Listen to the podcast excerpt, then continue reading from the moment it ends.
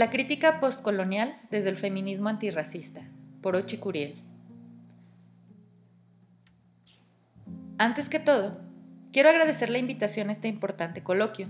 Creo que es importante porque cualquier espacio que nos permita reflexionar, debatir, analizar nuestros feminismos articulando la práctica política con la teoría, pensadas estas desde lo local y lo global, apuntando a solidaridades transnacionales, es altamente positivo.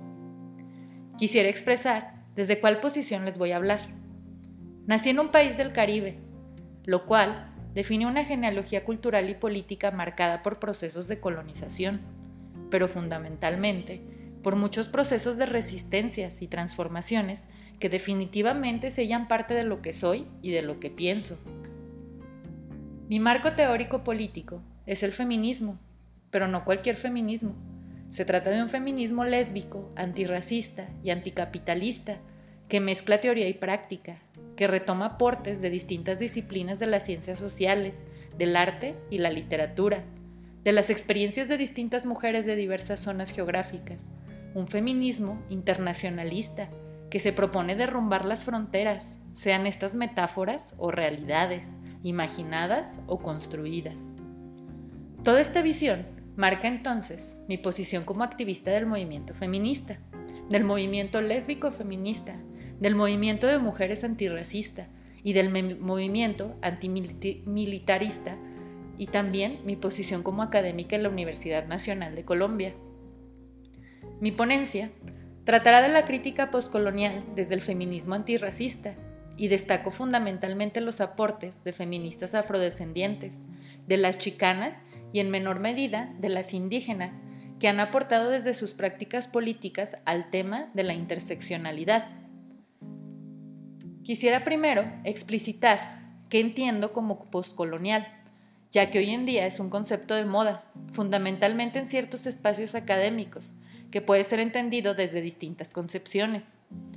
La mayoría de las que estamos aquí sentadas sabemos que la propuesta postcolonial, como la conocemos hoy, trata de cuestionamientos al eurocentrismo, a un discurso moderno, pero que al mismo tiempo es producto de este, en tanto surge de un conocimiento válido en las universidades europeas y en norteamericanas, aunque promovidos desde migrantes de excolonias de países de tercer mundo. Como han sido sus mayores representantes, Gayari Spivak, Chandra Mohanty, Homi Baba, Edward Said, entre otros y otras, pero que a la vez surge como producto de luchas por la descolonización. Se trata de una modalidad académica relacionada con otras corrientes de reflexión antihegemónicas, como los estudios culturales, los estudios subalternos y el multiculturalismo. La propuesta postcolonial Trata fundamentalmente de una crítica al discurso euronorcéntrico y colonizador, de la representación de parte de quienes han considerado que quienes no responden al paradigma de modernidad, hombre blanco, heterosexual, consumidor, clase mediero, son lo otro, la diferencia, desprovisto de valor social, político, económico y cultural. Retomó la propuesta postcolonial en este sentido como una crítica de un discurso aún hegemónico, discurso visto no solo como mero juego de lenguaje, aunque el lenguaje cree en realidad y viceversa, sino que discurso como práctica política que ha implicado desigualdades materiales, sociales, políticas y culturales. Cuando hablo de un discurso colonizador euronorcéntrico, tampoco me refiero a un discurso que solamente ha sido sostenido por quienes han nacido y vivido de ese lado del mundo, sino también a las posturas de ciertos grupos, individuos e individuas colonizadas ubicadas en países de tercer mundo, que, que desean seguir siendo lo otro, la diferencia, al no cuestionar cómo este otro, otra, esa diferencia, ha, sido producida más bien por procesos de diferenciación con intenciones políticas, producto de desigualdades económicas, de relaciones de poder sexuales, de clase, sociales y culturales, y que al mismo tiempo esos procesos de diferenciación van produciendo otras desigualdades. En este sentido, lo poscolonial lo voy a entender aquí como una propuesta política que cuestiona la colonialidad, vista esta como un continuum, como una secuela del colonialismo como patrón de poder y de saber, que traspasa todo tipo de relaciones de raza, clase, sexo, sexualidad y que también traspase el feminismo como propuesta teórico-política y como movimiento social. Una crítica postcolonial, en ese sentido, significa descolonizar el pensamiento y la práctica política. Significa reconocer una historia silenciada, opacada y reducida a mero testimonio. Para lograr descolonizar el pensamiento y la acción feminista, me propongo el reconocimiento de una historia que ha sido pionera al aportar significativamente al tema de la interseccionalidad, la del feminismo antirracista de los afros, de las chicanas y en menor medida de las indígenas. El concepto de interseccionalidad fue propuesto por Kimberly Crenshaw en 1989 para colocar una perspectiva relacional que evidenciara con distintos discursos y diversos sistemas de opresión que se articulan cuando son interconectadas categorías como clase, raza, sexualidad, sexo. Este concepto se está poniendo muy en boga en algunos espacios académicos, en ciertas perspectivas del activismo feminista, incluso en algunas instituciones internacionales como por ejemplo la ONU y algunas agencias de cooperación. Esta acogida puede que sea positiva, Gracias siempre a algunas feministas del movimiento que la impulsan.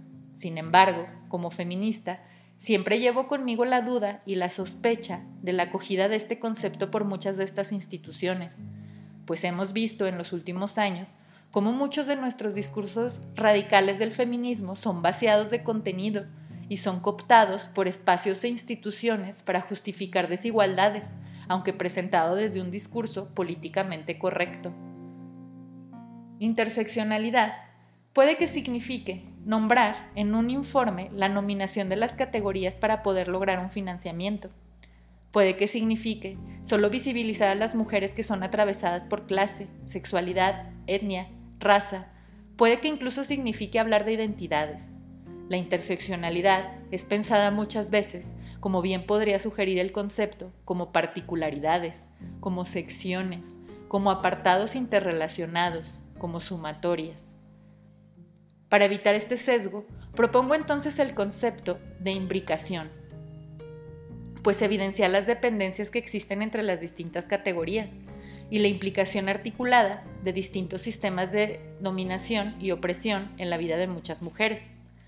Se trata de entender cómo las estructuras de clase, raza, sexo, sexualidad son concebidas como bien planteó Aptar Bratt como especies de variables dependientes, porque cada una está inscrita en las otras y es constitutiva de y por las otras.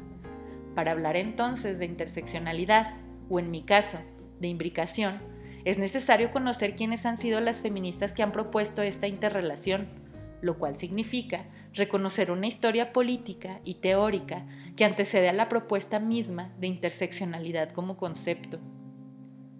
Mi intención es recuperar algunas de las propuestas de feministas que han sido racializadas no por su condición de mujeres racializadas, ya que eso no necesariamente garantiza una propuesta de transformación epistemológica y política, sino porque sus propuestas teóricas y analíticas han enriquecido enormemente la teoría y la práctica feminista y las ciencias sociales.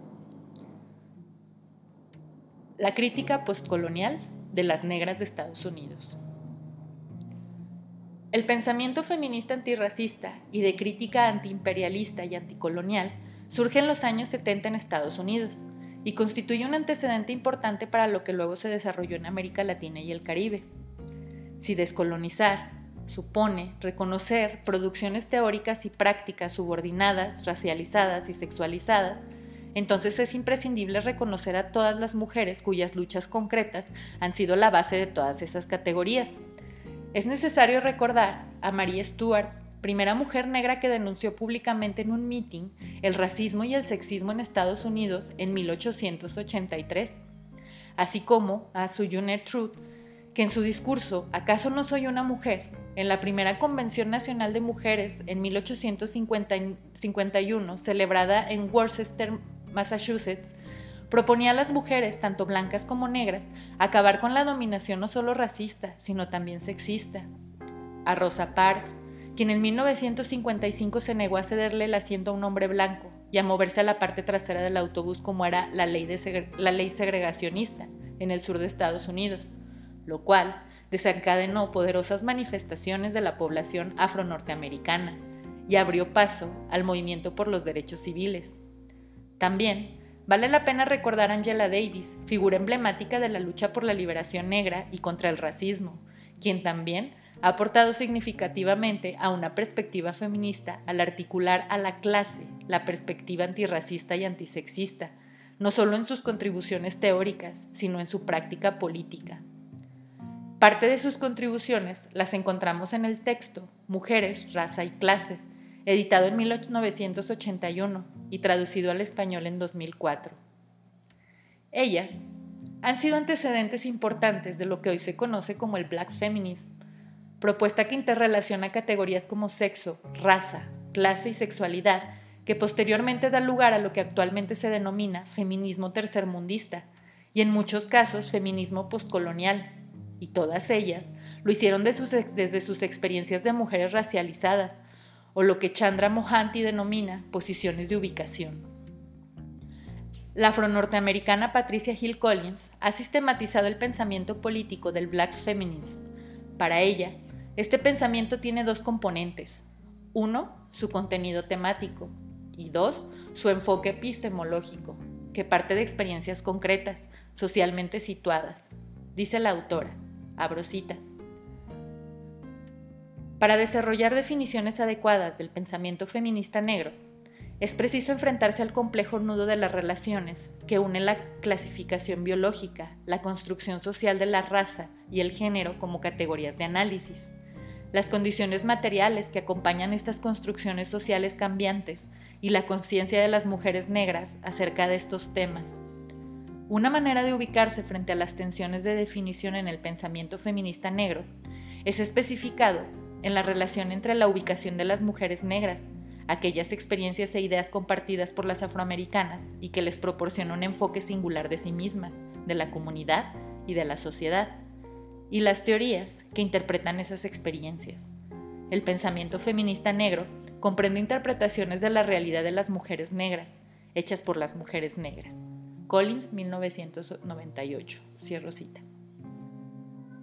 El Black Feminism ha sido sin duda una de las propuestas más completas en el feminismo, que si bien nace de relaciones de oposición por el sesgo racista del feminismo y del sesgo sexista del movimiento por los derechos civiles, y luego de la liberación negra, ha contribuido a completar la teoría feminista y la teoría del racismo, al explicar cómo el racismo junto al sexismo y el clasismo afectaban a las mujeres, lo que Hill Collins denomina la matriz de dominación. Una de las primeras expresiones organizativas de este feminismo fue el colectivo Combahee River, constituido por lesbianas feministas de color y de tercer mundo, la primera declaración de este colectivo, hecha en abril de 1977, planteaba claramente sus propuestas políticas con base a múltiples opresiones, tomando como marco el capitalismo como sistema económico. Abro cita.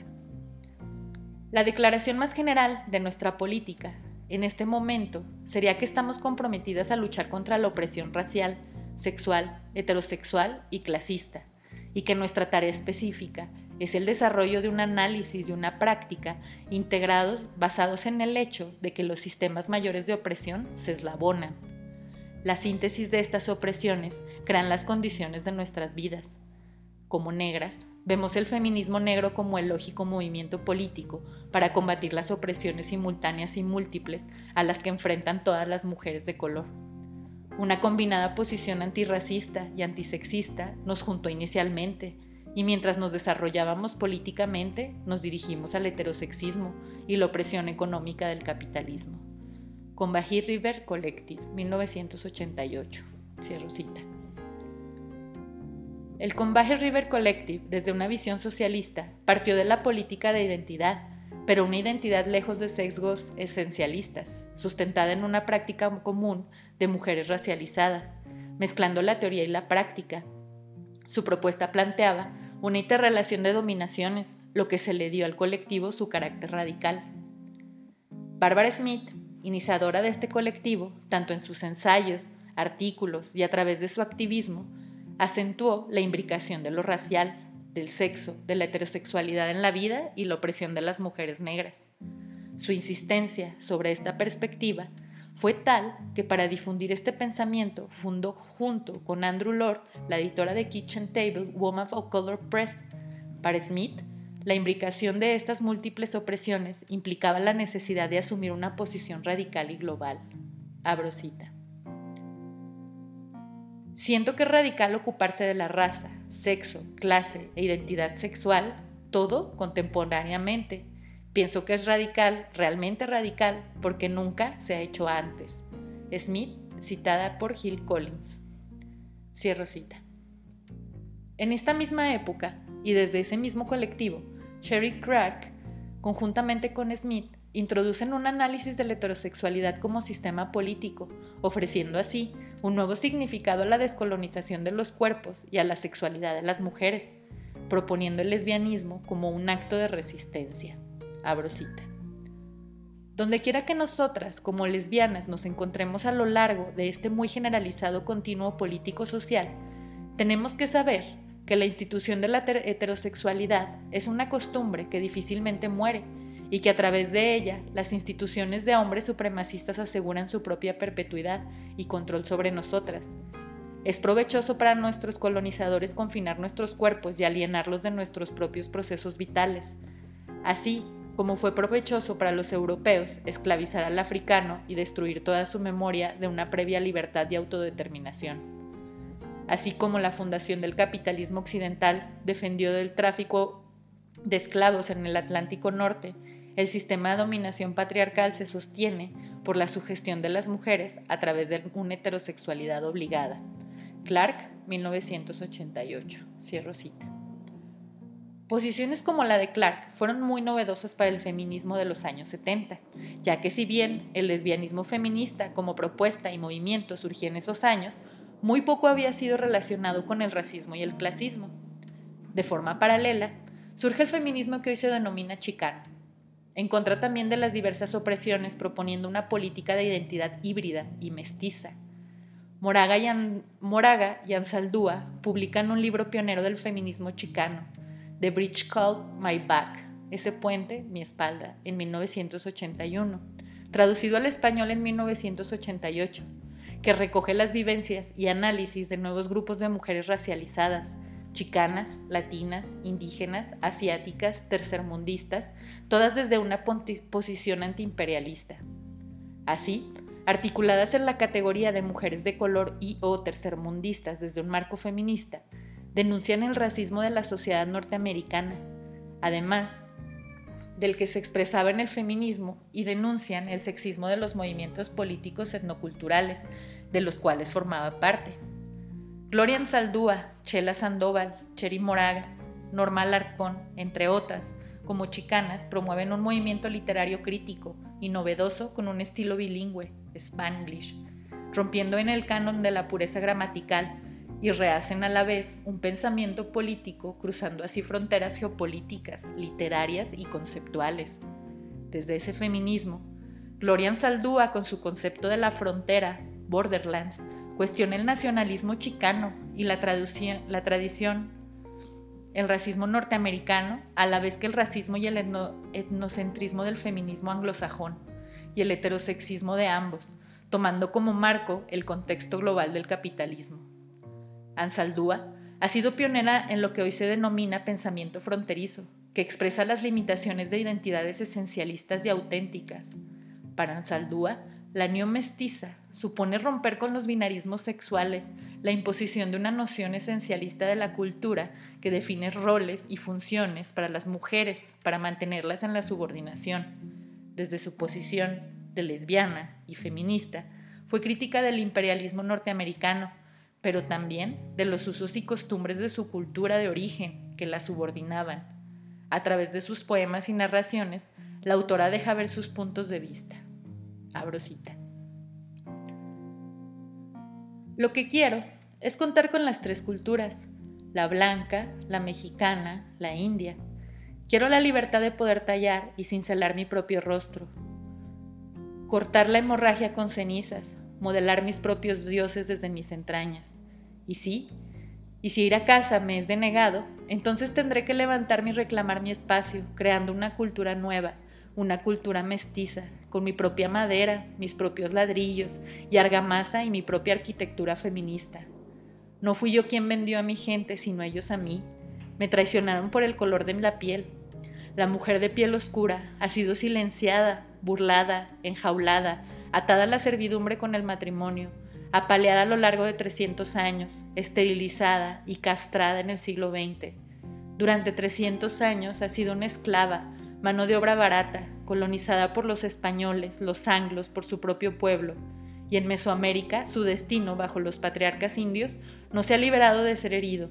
Durante 300 años fue invisible, no fue escuchada, muchas veces deseó hablar, actuar, protestar, desafiar. La suerte estuvo fuertemente en su contra. Ella escondió sus sentimientos, escondió sus verdades, ocultó su fuego, pero mantuvo ardiendo su llama interior, se mantuvo sin rostro y sin voz, pero una luz brilló a través del velo de su silencio. Ansaldúa 2004. Cierro cita. Es interesante resaltar cómo la identidad mestiza de Ansaldúa hace referencia, toma en el texto norteamericano un significado diferente al que tiene en América Latina y el Caribe. En nuestra región, ser mestiza se enmarca en una ideología racista que acompañó la construcción del Estado-Nación. Es una identidad dominante, el concepto de mestizaje fue uno de los mecanismos ideológicos para lograr una nación homogénea, cuyos referentes legitimados eran una herencia fundamental europea, en donde la herencia indígena y africana desaparece. En Estados Unidos, reivindicarse mestiza se vincula con reconocerse como subalterna y sobre todo reivindicarse mestiza, latina, es un acto de resistencia.